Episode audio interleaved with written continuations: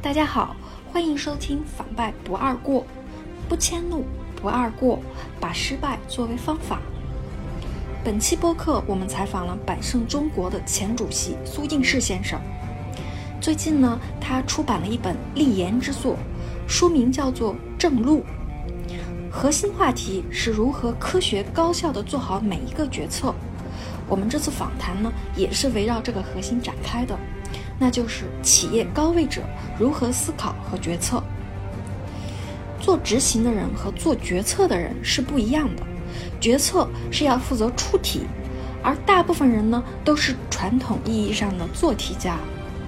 做题家和出题家的最大区别是谁来定义游戏规则。往往那些已经定义好游戏规则的都是较低回报的有限游戏。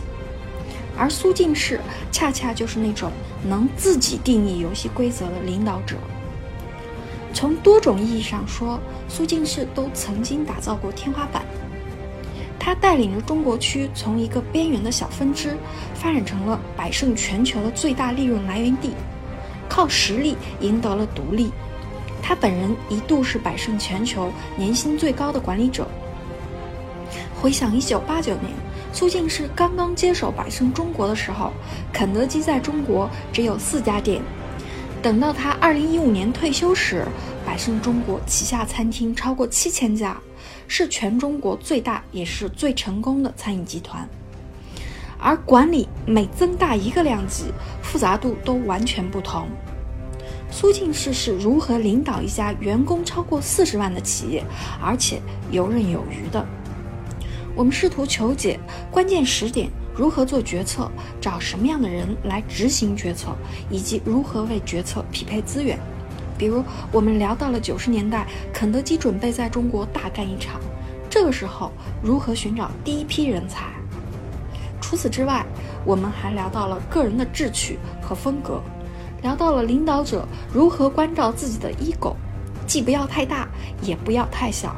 同时还聊到了在顺境中如何不膨胀。一个务求甚解的人做事儿是不会叶公好龙的。苏先生是学化工的工科生，也是多年的实干家，还是重度电影迷。他退休后第一件事儿是花几年的时间拍了一部推理电影。也许就像库布里克所说的，理性只能带你到达一定的边界，越过边界，如果还想前行，那就需要诗意和想象力了。以下是我们三小时对话的精简版。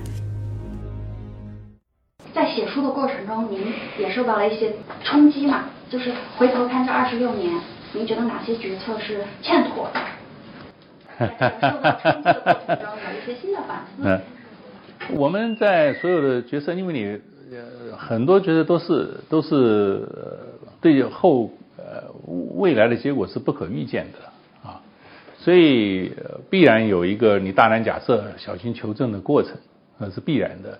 那么也不可能所有事情都是完全照你的预设来做的，但是你预先想的越清楚，越预测到后面可能产生的变化。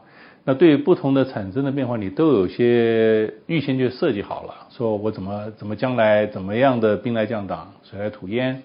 那么这样的话，那就算你出来的结果出其不如预测，你后面还是可以及时调整，还是可以继续呃去应变。那这跟单兵打仗是很像的，就是你可能预定了说我们准备这边打这边打，但是你在过程当中你会发现说啊，我们其实还是要改变一下。那原来预计打那个山头，现在打不下来了。好，我们要怎么样打这个山头？或者敌人做了什么变化？好，我们今天做什么变化？我要怎么改变？所以它是一个不断演变的过程。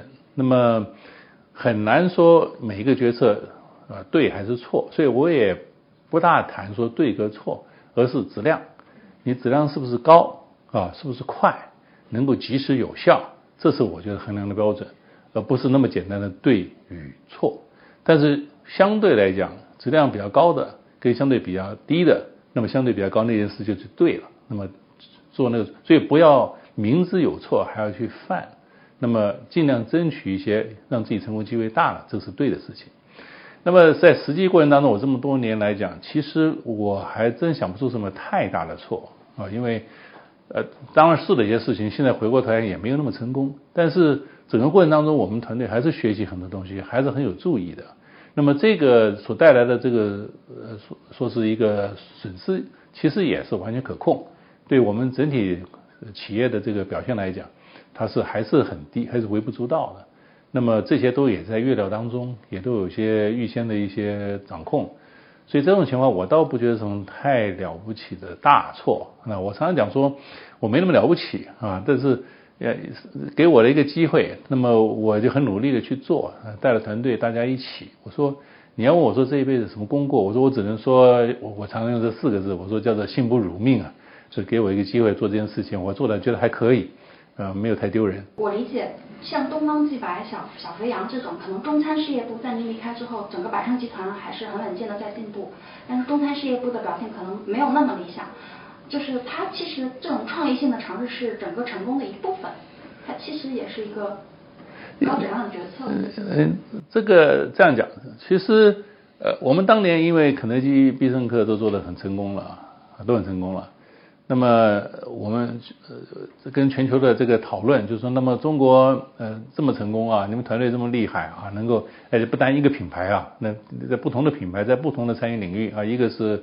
我们叫快餐呢，我们叫这叫 Q QSR，Quick Service Restaurant，这种快速服务的领域你们也可以成功。那到了休闲餐饮啊，必胜客这个你们也可以成功。那你们是不是还有能力做多做一些品牌？鼓励我们啊，多去试探。那这也是好的事情嘛。我们大家也都觉得自己哎我们不错嘛，对，我们也来证明自己一下。那么所以那个情况之下，那时候我们做什么呢？那我说在中国嘛，这最大的需求还是中餐。啊，啊那么中餐这个我们有没有能力去做？所以在那情况之下，就推出来我们去试试看。所以我们组了一个团队呢，呃，去负责这件事情，就开始做这个试探。那么这个试探有两个途径，一个是收购，就已经形成的品牌比较大的品牌，在当时就小飞扬；另外就是自创品牌，这就是东方既白，就去做了。那么做了以后才发现，真的不容易啊，真的不容易。这个呃，我我个人其实虽然我们在餐饮还是蛮成功的，但是。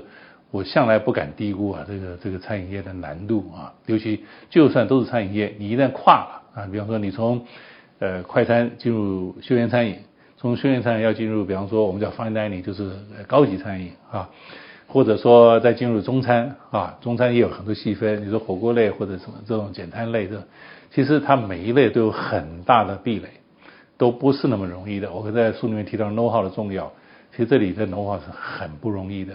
而且呢，你在竞争的太多了，而消费者的需求又是特别的复杂、特别的多变。那中国人吃西餐呢，还可以相对简单一点。那么反正都是就是西餐就那几样，我们中国人喜欢的，相对容易聚焦。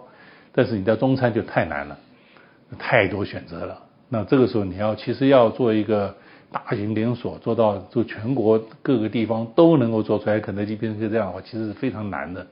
这也是我们现在中餐连锁，其实客观来讲，现在中国当然有些已经到了几百家规模的，在往上走呢，其实都有面临到这样那样的挑战。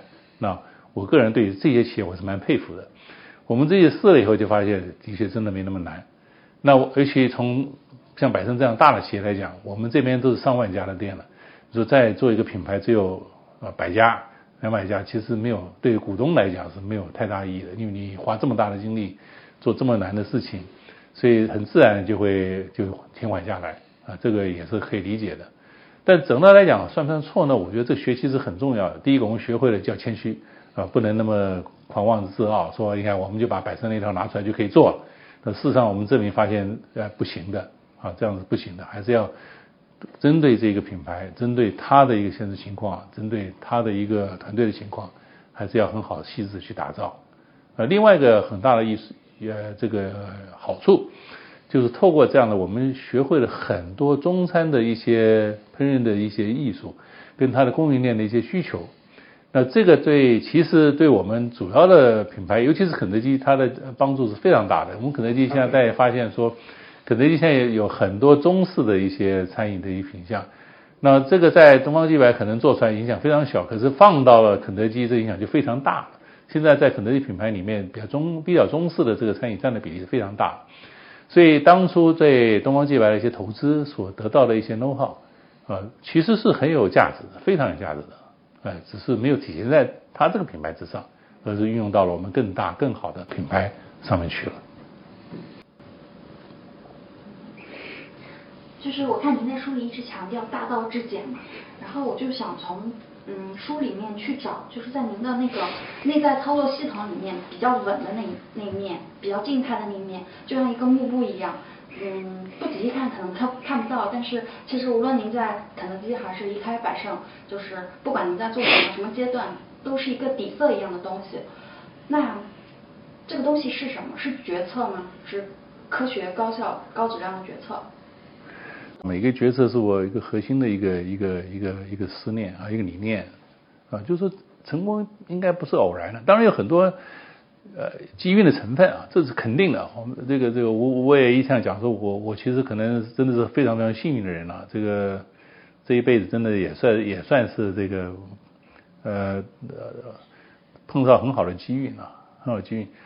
但是机运是可遇不可求的啊。我觉得其实每个人也都会有些机运，关键还是你掌握的好不好。你如果掌握好，把自己放在一个比较好的位置，那更多的机遇就会对你出现啊，这也是一定的。所以还是要要这样。至于说你说有静态跟动态这两面啊，我觉得，呃，我倒不会。我这我比较你你慢慢会发现，我我这个人很喜欢，就是说，当两个对立的这个概念出来的时候，我一定会想着怎么把它把它融合起来。我觉得全世界肯定没有绝对静态，绝对没有绝对动态的啊。任何到了两两极端都都不好。那我们当然做决策的时候应该要求稳啊，求稳，所以不要轻易的乱试，不要这个想当然就就就乱做。但是一味求稳啊，就说哎，我们以前都这样做的，这样做应该没什么问题，那也失去了很多发展的机会。那世界肯定是要发展的，所以一定要维持一个呃积极的心态，呃，主动的去求变。但这个绝对呃，但是关键就是你在求变的过程当中。不能够草率，不能够轻易，还是要去辩证啊。那我常，所以我的理念就是说，哪怕是我们再熟悉这个决定，也都是创新的机会。我们再问一次，我们当初为什么觉得这样是对的？我们现在这样在做对不对？今天情况是不是变了？如果变了，我们是不是改？我们最近有没有有些新的消息？比方说，我们是不是还要做这样？或者说，我们的这个鸡是不是只能做这个炸鸡的？还是能不能做？我们鸡还有什么部位没做的？这样，我们还有什么样可以找到机会？我们在供应商里面还看到什么东西啊？它可以拿出来的，其实这个宝贝可以找出来。或者说我们在采购的这个过程当中，我们是不是可以用一些比较创新的方法啊？非要照这个做法？所以我觉得是一定是在主观上的积极，但客观上呢一定要保守。我才是，客观上保守。对，就像我们开店，嗯，是不是？我们一年开多少家？啊，那有些人就说我们开两千家，就是大家继续开两千家，反正所有人就拼命开两千家，开完了以后发现哇错了好多家，啊，得不偿失，挖了很多坑。客观上保守是指数字上一定要不是算细，不是我们在主观上记忆就比方说我的能力储备要到，嗯，能力储备要高，嗯，对了，我的心态上要够，就是说我看到机会我不会放，就我如果今天说我准备，我心理上说我能开多少就开多少家，机会不要放，啊，不要不要放过，我看到的视野就不一样了。因为你如果只有两百家，呃，比方说两百家好了，你在主观上我反正两百家嘛，我就算我两百家我先算啊，怎么怎么怎么怎么，我就算我的第一季拿，比方说呃这个五十家，第一季这五十家，他这个五十家这一放，他就看事情呢，就说那这五十家他可能自己就那些就不要想了，这个我这五这这个这个这三家已经有把握了，我道想我再二十家就好了，我什么东西，或者说哎呀我现在只有十家，那我四家我就乱冲了，完了我什么都抓，是不是？这个就就很奇怪了。那所以我说心脏记忆就是你都看。但是在实际实践中，换句话到了决策那个时候，比方这个店我去看完了以后，那我这个店到底要不要做，我就保守了，我就保守，我就一定要它达到我的条件，它一定要符合我的 know how 要求的，嗯，啊，的确能够为公司创造价值的，就那客观的那个标准那个尺，那个尺一定得在，哎，你不能不能说啊，因为要这个两千家嘛，那我死就算了吧，这个也拿了，这个有机会吧，这个看起来还行吧，靠猜测。靠这个，那这个决策标准就不清楚了，嗯，对不对？我们其实绝大多数都是啊，都是过于乐观或者过于这个，绝大错误都是这样犯出来的。当然有错误是错过了，有机会没掌握，对，这两种错误都有。所以我在书里面我也很难讲说你一定是这样错误这样错，因为在我看来太各种各样错都可能发生，太积极也错，太消极也错。那我自己总会觉得说，你的积极，这个你的心态上是积极，但在决策上呢，要稍微保守一点，要掌握。但这个保守绝对不是完全的保守，要有一定的容错啊，一定要容错，否则你就不敢试探了。嗯，那我们事实上容错这个还蛮重要的。很重要的。我们以前在开店的时候，很多人说：“哎，你看，Sam，我这个开店百分之百成功率。”我说：“那你就错了，那表示你根本就不敢开了。你你你你一定要啊，一定要有把握，每个店都不出错，你才这样子。你跟我讲你这你百分之百成功率，我说那也不对。我跟你做事好难呢，啊，做错了也不行，做做的不错也不行。我说这就是一个心态，这个心态，你要给还是要给自己一定的这个空间去试错。”去去做，我说，而且只要这个不是错的太离谱，你都有机会救。你唯一就是说，你不要给我犯一个大错，你你不要犯一个无法弥补的错，那不行。你在可控范围适当的接受点风险是对的。所以我也会讲说，有的很多人他的很多人会加入大公司，因为他风险系数小嘛，是不是？不敢自己创业嘛，是不是？到大公司反正站在见人肩膀上。对，天塌下来个子高的顶着，对，不会到我。所以其实很多公司的主要很多半的成员，他的风险其实是小的，所以往往会其实错过机会还蛮容易的，不敢就不敢讲，不敢说。所以我其实在一些大公司里面，我会鼓励多半的人说，不要以你自己的风险系数来看，公司承担风险能力比你大，嗯，你可以勇敢的做一些事情，但是也有些人呢，胆子太大。也有这种人，那这种人你给他的辅导就不一样了，那就要安帮他在他身边安排几个人 帮他帮他踩刹车啊，挑战他啊，不断的挑战他，哎，所以他管理还是要比较灵活的。如何战胜自己的 pride？怎么啊关照自己的 ego？就既不要太大，又不要那个。嗯，您觉得是您怎么去战胜自己的这些？我在书里提到，我我发现。嗯，这个 ego 的确是一个我们在管理上很大的问题啊。呃呃，这个 ego 呢，这这个心理学上有很多很多的探讨，其实不是也不是太难理解，因为我们还是回到这个这个基本的这个心理需求，我们人还是希望这个在这个世界上没有白走一趟，所以自我的价值希望能够体现。这个所谓自我价值体现，其实就是 ego 嘛，对不对？就是我的这个什么叫做 ego，就是我的价值，对？我的价值。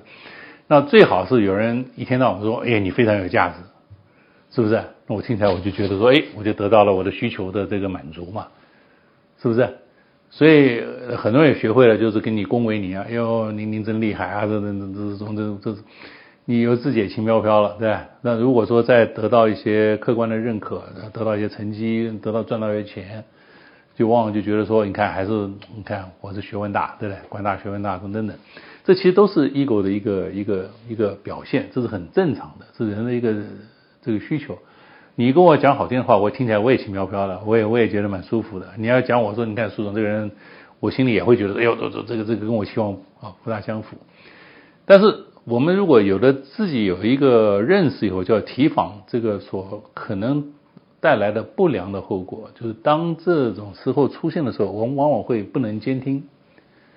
啊，不能监听，就说不爱就不好听的话就不想听了，就总希望哎英雄所见略同，哎我们看跟我想的一样，咱们妈真的对的，你跟我不一样，就说就不想听了，就就就就假装没听到，或者他一定是错的，就不爱听，这是我们最大的问题，我们不能进步，不能做好的决策，在我看很大层次就是因为不想听，不想听，呃。低层的有的时候，比方说比较年轻的，他没有经验，有机会，比方说去讨论事情，就唯恐这个这个老板不知道自己的这个能力，就一定要强调说，哎呀，我这个是这样的，我是这样这样这样这样这样的，呃，这这个这个就拼命的证明啊，不敢的主动去负面思考啊，甚至对老板讲两句，就觉得，嗯，这个老板怎么这么打击人啊？我这样已经不容易了啊，这个这个这已经就很正常的现象，那。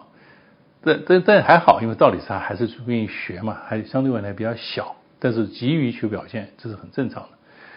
越是高高级的员，这个高管可能越难，因为他有面子问题的，他有一个这个这个问题的，所以很多时候就是我讲了，你们居然挑我毛病，还说我错啊？那个那个资深之前的更不敢去跟老板说，其实这个不是你想的样子，这太难了。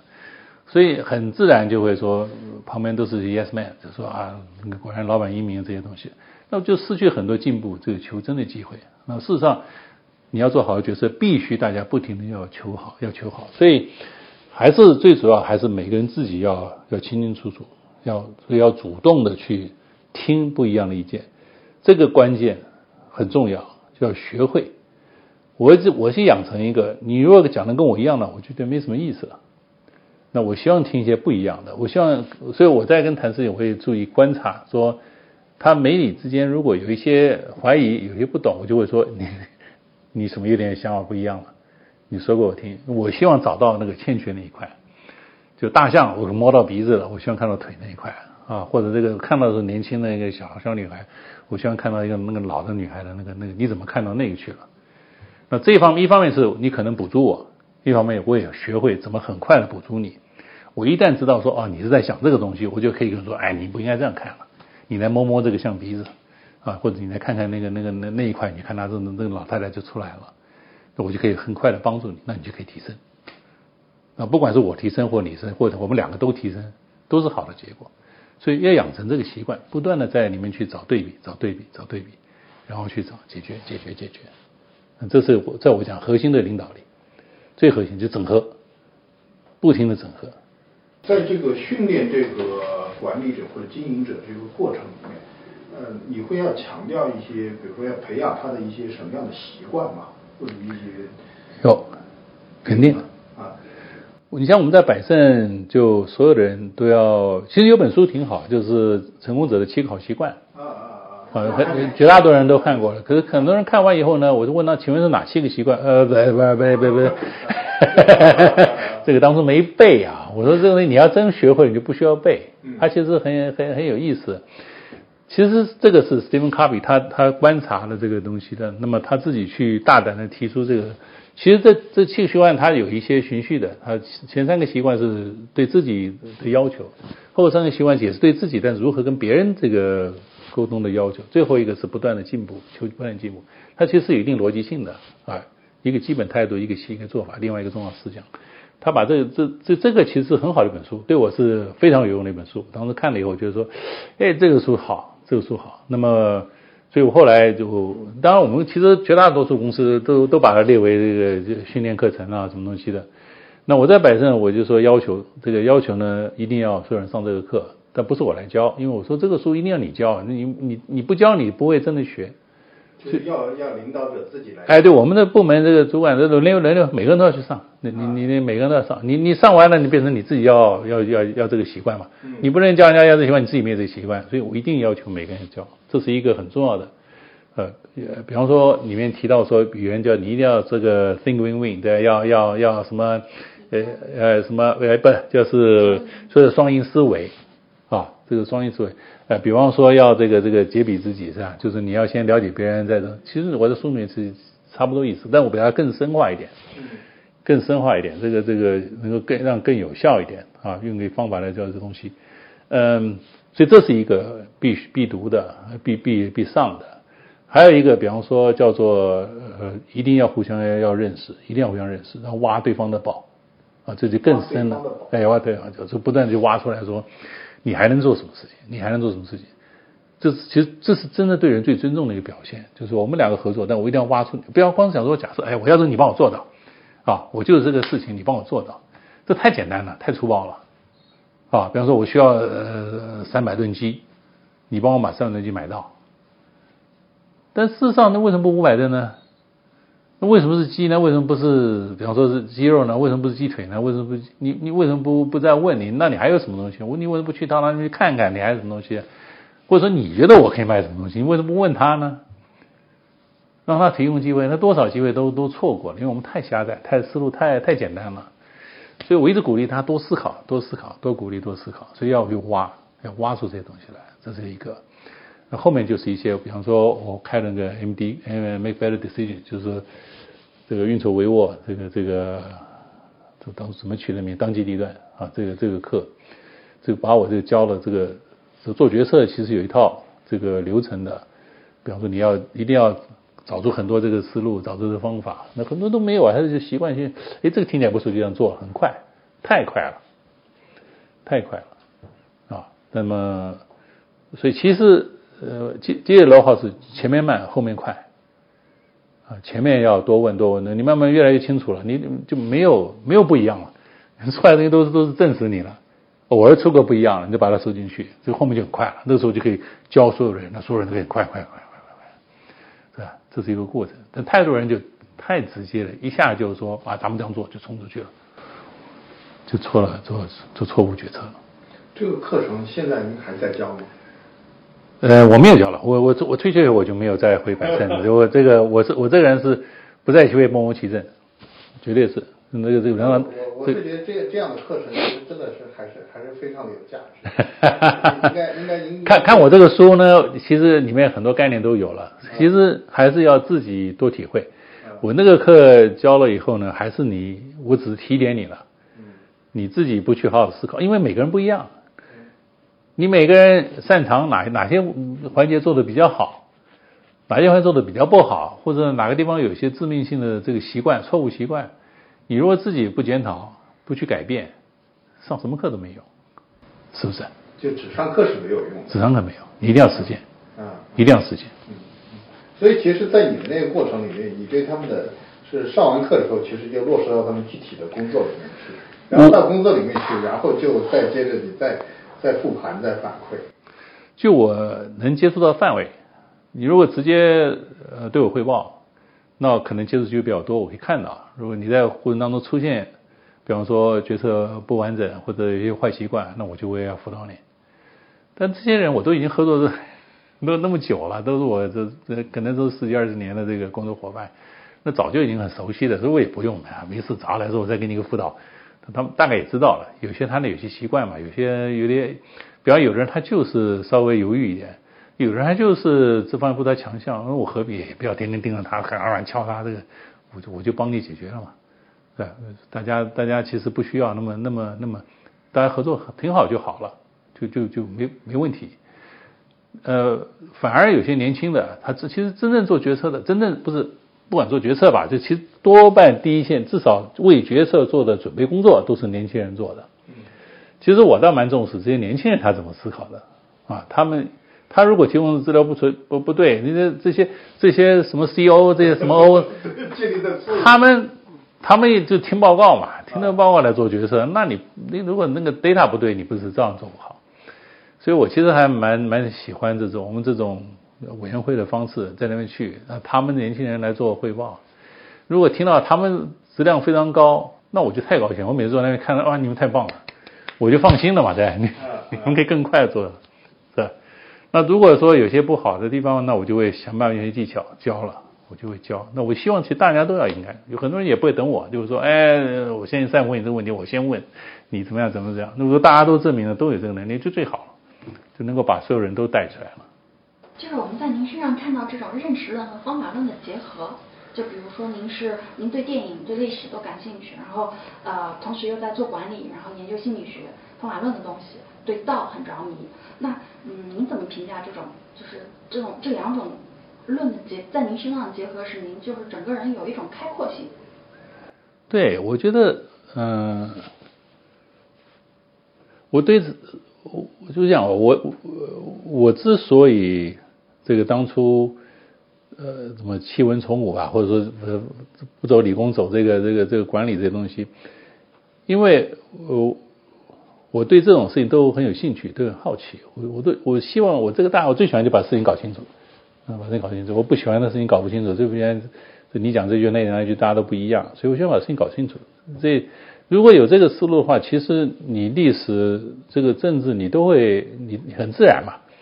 呃，历史提供了很多这种呃也囤了一些经验值，好像这个过去人的分析什么，所有事情其实到最后还是人性，就是人他为什么要这样想。他为什么要这样说？你如果能够掌握到他清楚，你慢慢就没有什么意外了。没有意外，你就慢慢就可以解说了，就可以理解了。你慢慢就可以甚至可以预测了。照他这个思路啊，在后面出现什么情况，他大概会会做出什么事情来啊？等到出现事情说，如果发现 A 先生是对的，你对自己更有信心了，对不对？对那个，其实这这是一个在我其实是蛮好玩的事情，蛮好玩的事情，哎，观察这个世界上所有的现象，嗯，尤其人的这个这种事情。战争也是您研究的一个。我倒不是特别研究的，我其实没有，只是这些，呃，我提到一些这种《孙子兵法》也好，或者是日本这些这些名将的这个说法，因为我觉得这个很有意思，就是说我对我来讲最重要的是他们如何带兵打仗。嗯。那我觉得其实带企业来讲，其实嗯，真的最好的对比就是带兵打仗，因为你是你是非常有目的性的，你你去做这件事，你需要把这件事做成功。那你要跟别人竞争，你要做的比人家做的好，才能得到消费者认可。所以就这这其实就要你有你有阶段性任务。这个但阶段任务不光是说开多少店，还是说你让自己能力加强到哪里，能够展现出什么样的一个一个一个成果给消费者感受到。所以有太多这种这种一个一个一个一个的这个这种我们叫这小山头吧，就是打仗的时候这个高丽啊，战略高丽一个拿下来，那每个都要一个团队去把它做下来，做出来做出来。那至于说，那我怎么去做出来？我这里面是用快的方法、慢的方法，还是什么方法？什么时候去攻？什么时候守？什么时候这个东西？什么时候可以慢一点？什么时候快一点？那这个其实是要高度灵活的。那么，但是我们多半人呢，都受限于自己的这种习惯性做法，就喜欢快、习惯慢、习惯这种东西的，啊。那么，但是你看这个真正的这个这个这个大将，他不是这样子。啊，真正的这个，我觉得《孙子兵法》讲的是非常有带兵之用兵之妙，存乎一心啊。你这所谓所谓存乎一心，就是说你要他快就快，你要他慢就慢，你一定要能掌握。哎，对对对，就是说我讲的这个这个四个字太重要了，太重要了。我觉得一个将帅不可以只知道拼啊拼，说带了逼着大家员工妈全部给我加班，全部都我我半夜妈的叫你们全部过来，这个是，但是你也不能哦。今天是春风化雨，大家都很这个轻松的。你该忙的，对不起，我们今天的危机出现了。我们今天晚上所有人在这里给我桌子一铺，哇就给我营业处理。你要能干这事儿，你也得干了。对，那什么时候可以这样？那我们这个也不可以说大家见面都要嘻嘻哈哈的，该吵架是要吵啊，对不对？该争的时候要争呢，你行不行呢？所以其实是要多变的。那我觉得这些这些都给了我很好的一些启发。书里面，您对自己的性格有很多觉察，就是您有没有做过类似性格测评这种？肯定做过，我其实不记得我的那个结果怎么样了，因为他出来以后我就没信过。这出来我说你你再你再看那么一点，你把我看扁了。那我这个人就是这样子吗？啊？但是有一点很好玩，就我还是学到的东西，就是说他会说，如果你这样个性的话，你是不是要试着这样技巧？他提到，因为不是光给你做这个，他他他测的结果一定会给你一个，说是给你建议，比方说你这个人相对比较。呃，比方说比较快，比较他会教会教你一些技巧，你要怎么学习啊，听人家的东西。后来他说，OK，所以不管怎么样，其实你你你，不管你的本性怎么样，我是非常相信人是可以进步的，我是非常相信人可以进步的。如果没有这一条，我们今天书也不用写了，哈 哈是不是？我我是非常不相信这种宿命论的。我说这个都都在我看都是一念之间，你改，你肯定要改，你越积极，你越能改。所以我自己也会改。我后来嘛，我发现说，我其实，呃，比较好奇，但也比较小心。那这是一个很很很很好很有意思的一个一个组合。那我也蛮庆幸的，我这个我先天上就也比较好奇，但是又没有那么激进。那那剩下就是那怎么样去去去去面对这个情况？呃，反正我就不停学吧，我就不停的观察。我我我其实年轻的时候我很喜欢看，哎，他怎么会处理这么好？他用了什么招数？我就学，现实生活学不到，我在书里面学，学不到在店里面学，我就慢慢的学。